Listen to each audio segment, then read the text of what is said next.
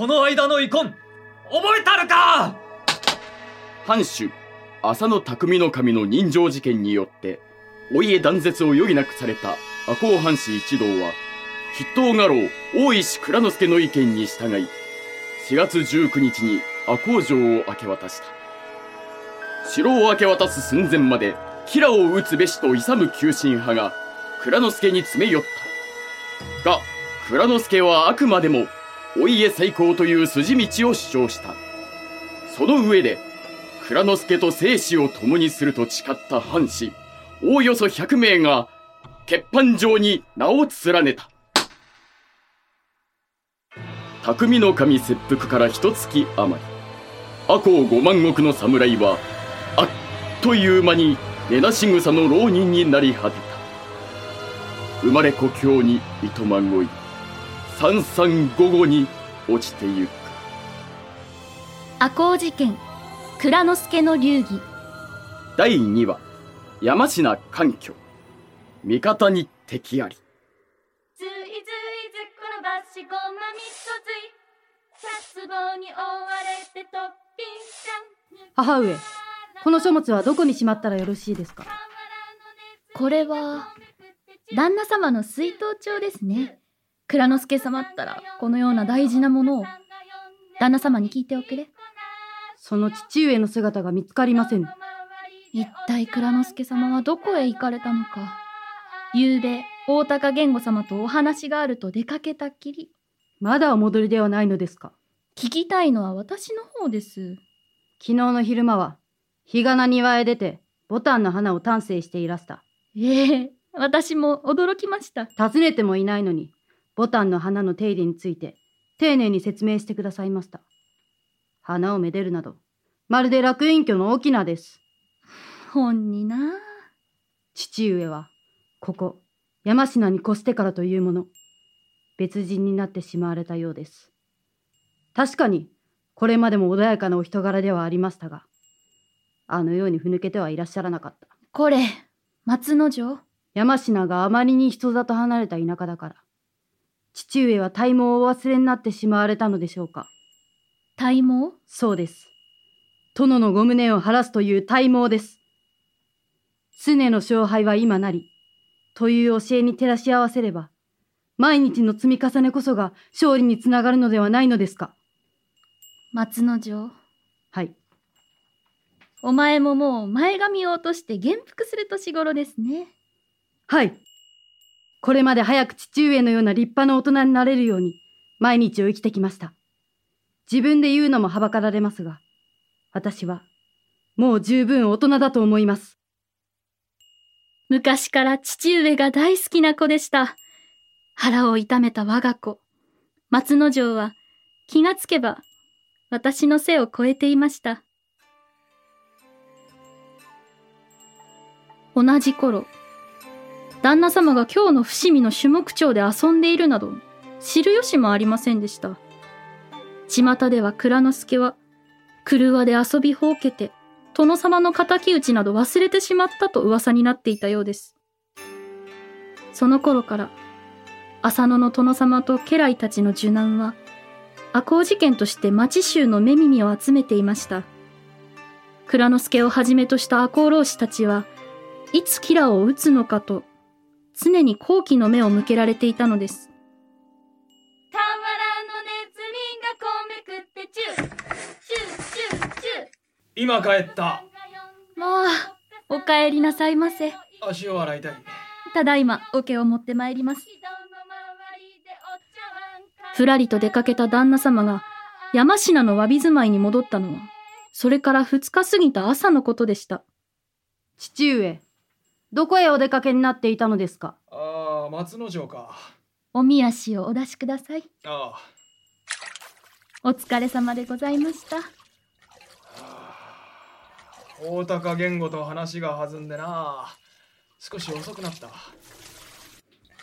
さようでございますか。とんだ茶番だ。これ松之丞。父上どこへ行っていらしたのですか？だから大高言語その大と高様は父上がご不在の間にこちらへおいでになりました蔵之介様はご在宅か？とのお尋ねでした。不在だと申し上げると、それでは狂わ遊びの噂は本当なのですね？と、肩を落とされていました。なるほどそうだったか笑い事ではありません。母上もお気づきでしょう。この酒臭さは何なのですか？松之丞、もうそのくらいで。一体どうなされたのですか、父上は。そうさな。今日の都はいかにも誘惑が多い。俺も一階の男児だったということだ。父上は、赤穂五万石の筆頭家老であらせられた。赤穂藩士、そしてその家族も含めれば、二千人の暮らしを守る立派なお仕事をされていた。それが今やしがない浪人暮らしよ父上、だからこそ、殿の仇を討って。母上、お怪我はありませんか？お怪が顔に当たったのではないですか？大丈夫です。父上、何をなされる？なぜ桶を蹴った？湯がぬるいこれでは足が冷えてしまうわ松之丞、いい加減になさい。母上、もう寝るはい。父上常の勝敗は今なり。父上、常の勝敗は今なり。という教えはどこへ行ったのです今の父上の日常はあまりにも無様です。松之丞大きくなったのうからかうのはやめてください。私はもう大人です。このような父には失望したであろうはい。もはや離縁しかあるまい旦那様、とりあえず寝る松之丞、言いたいことをすべて吐き出して、気が済みましたか？私は、わかっていますよ。母をかばってくださったのですね。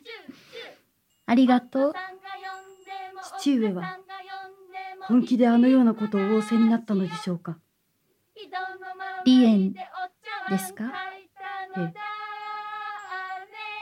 あなたの父、大石蔵之介殿は、すでに覚悟をお決めになっているのでしょう。覚悟？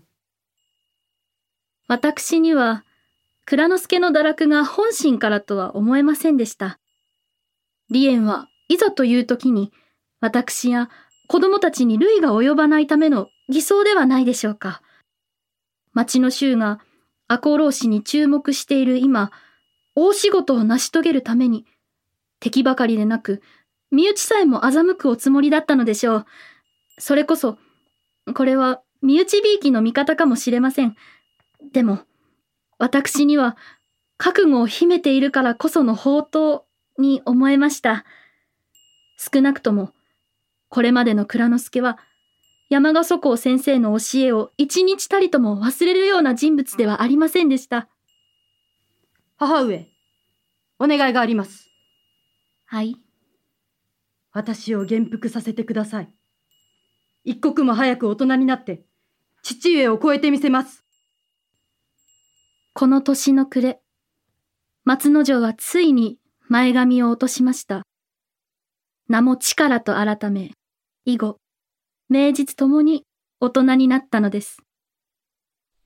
元禄14年10月蔵之介は数名の同志と共に江戸へ向かい赤穂城開城後江戸で暮らす赤穂浪士の中に急進派がいた一刻も早く吉良を討ち取るべしと会期宴を挙げる浪士たちは匠の神の弟を立ててお家再興を嘆願するという蔵之介のまどろっこしい筋の立て方に腹を立てている。蔵之介はこの急進派を説得し匠の神未亡人陽善院に挨拶をするため江戸へ下った。なるほど。上方には上方の江戸には江戸のにぎわいがある。こ相当なものだな。ご家老。これはこれは高田殿。迎えに来てくださったのか高田軍兵衛赤穂藩江戸屋敷において殿の返事を知り江戸急進派の最右翼としてたびたび蔵之助に文を送り続けている。ご家老私の文はお手元に届いておりますか？ああもう家老ではない。気軽に蔵之助とでもお呼びくだされ文の内容についてはまだお返事をいただいてない。もちろん拝読しております。ご老人が本所へ移ったという知らせ。朗報ですな。平幸助之助はこの夏屋敷の移転を命じられていた。江戸城外堀の呉服町から本所へ。江戸城から離れた本所なら討ち入りがしやすくなる。高田軍兵衛はこれを機に一気に本所の吉良邸を襲撃すべしという文を蔵之助に送っていたのである。して結婚の日はいつ？まあ待たれよ高田殿。立ち話もなんだからひとまずお住まいへご案内いただければと思う。その前にまず返答を。なぜ刀に手をかける？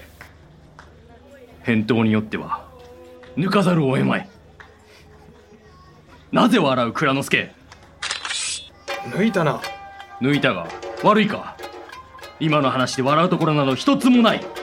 不謹慎だ。やはり堕落したという噂は本当だったのだな。このようなシチューで物騒なものを出すな。抜け！侍らしく尋常に勝負しろ。高田何をしている？堀部殿。あご家老。ああいいところにござった。ただ俺はもう家老ではないがな申し訳ありません。ああよいよい。この度は皆と腹を割って話をするために下校したのだ。おかげで皆の熱き思いがよく分かった。高田なんてことを。刀をしまえ。お主はどうして単慮で短気で単細胞なんだ。まあまあ。ごめん。狭いところですが邪魔をする。安兵衛はわびしい長屋で蔵之助を精一杯もてなした。あの者も根は悪いやつではないのです。どうぞお許しを。分かっておりまする堀部殿。率直に申し上げます。江戸の赤穂浪士が敵討ちを急ぐ理由を。承る。一刻も早くキラを討ちたい暗殺でもいいからキラを殺してしまいたいという浪士たちの思いは残念ながら殿への忠義からではありません。うん。お恥ずかしながら生活のためです。さようであろうの。殿が切腹をされてから半年以上が過ぎました。この間運よく他家へ仕官が叶った者はごくわずか多くの者たちは食うや食わずの浪人生活を強いられておりまする。さもありなん。城を明け渡す時蔵之助様が藩の金を分け与えてくださり当分はそれで生計を立てることができました。しかし半年が過ぎその金もそろそろ底をつきます。このまま暮らしに困窮して疲弊するのであればここは赤穂武士らしく敵の首を上げて死にたいというのが本心なのです。堀部殿よく打ち明けてくれた。それでは敵討ちを。それでも俺は浅野家のお家再興にこだわりたい。それが亡き殿の面目を保つ道だと思うからだ。面目とはすなわち殿の恥を注ぐということだ。はい私も粥をすすっても武士の意地は貫きます。いずれにせよこの話預からせてほしい。かたじけない。数日後蔵之助は赤坂今井町で暮らす養善院のもとを訪れた。浅野匠の神に9歳で嫁いできたアグリは匠の神切腹の後すぐさま髪を下ろして名前を養善院と改めた蔵之助は人情事件以来初めて養善院にお目見えすることになった大変ご無沙汰しておりますアグリ様いえ養善院様にはお変わりなく大いに変わりましたよこの半年で。それはあなたも同じことでしょ蔵之介。はい。陽善院は自分が嫁いできた時に持参した化粧料、およそ300両を蔵之介に託した。お化粧料の儀、誠にかたじけなく。これで旧赤穂藩士たちも、どうにか命を長らえることが叶います。何よりじゃ。ところで蔵之介は、今日の山科というところで何をして暮らしている？ボタンなど育てておりまする。夏に大輪の花を咲かせるボタンでございます。それは良き楽しみを見つけたものよ。来年の夏は、ボタンの花を見られるでしょうか。そして、その翌年のボタンは、果たして見ることが叶いましょうや。今は、弟君、大学様のお家最高の文を、久保様にお送りしています。それが叶わなかった時は、その時は、蔵之介は知っていたのか？何をでございましょう。亡き殿が、ボタンの花を大層お好きだったことを。はい。よく存じておりまする。やはりそうか。殿は、よく仰せになっていました。ボタンの花が開いた様子は、まるで、アグリが笑っているようだと。蔵之介、嬉しく思います。殿を忘れずにいてくれて。陽善院様。あれ以来、殿のことを思わぬ日は一日たりとてありません。蔵之介は、よい、皆まで言うな。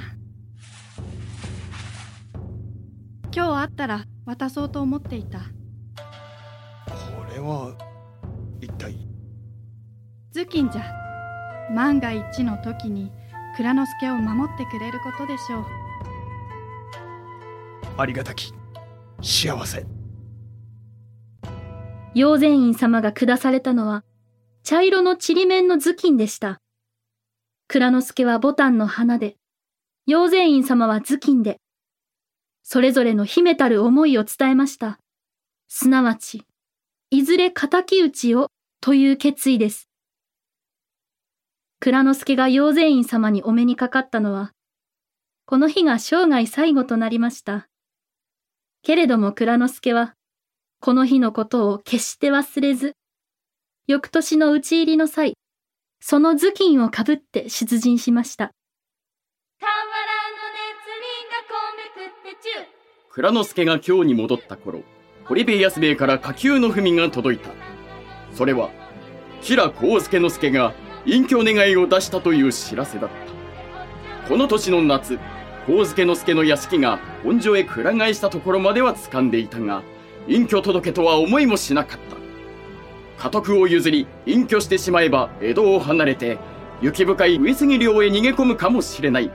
そうなったらもはや、敵討ちは果たせなくなる。万事、急がねばなるまい。浅野匠の神が切腹した元禄14年が、もうすぐ暮れようとしていた。作、斎藤智子。演出、岡田康。出演、大石蔵之介、田辺正樹。大石陸、柏谷翔子。武田出雲、吉川秀樹。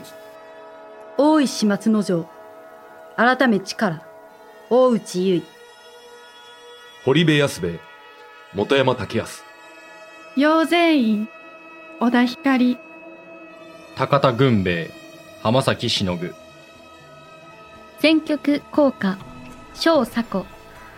音楽協力、H ミックスギャラリー、アマチャ。スタジオ協力、スタッフアネックス。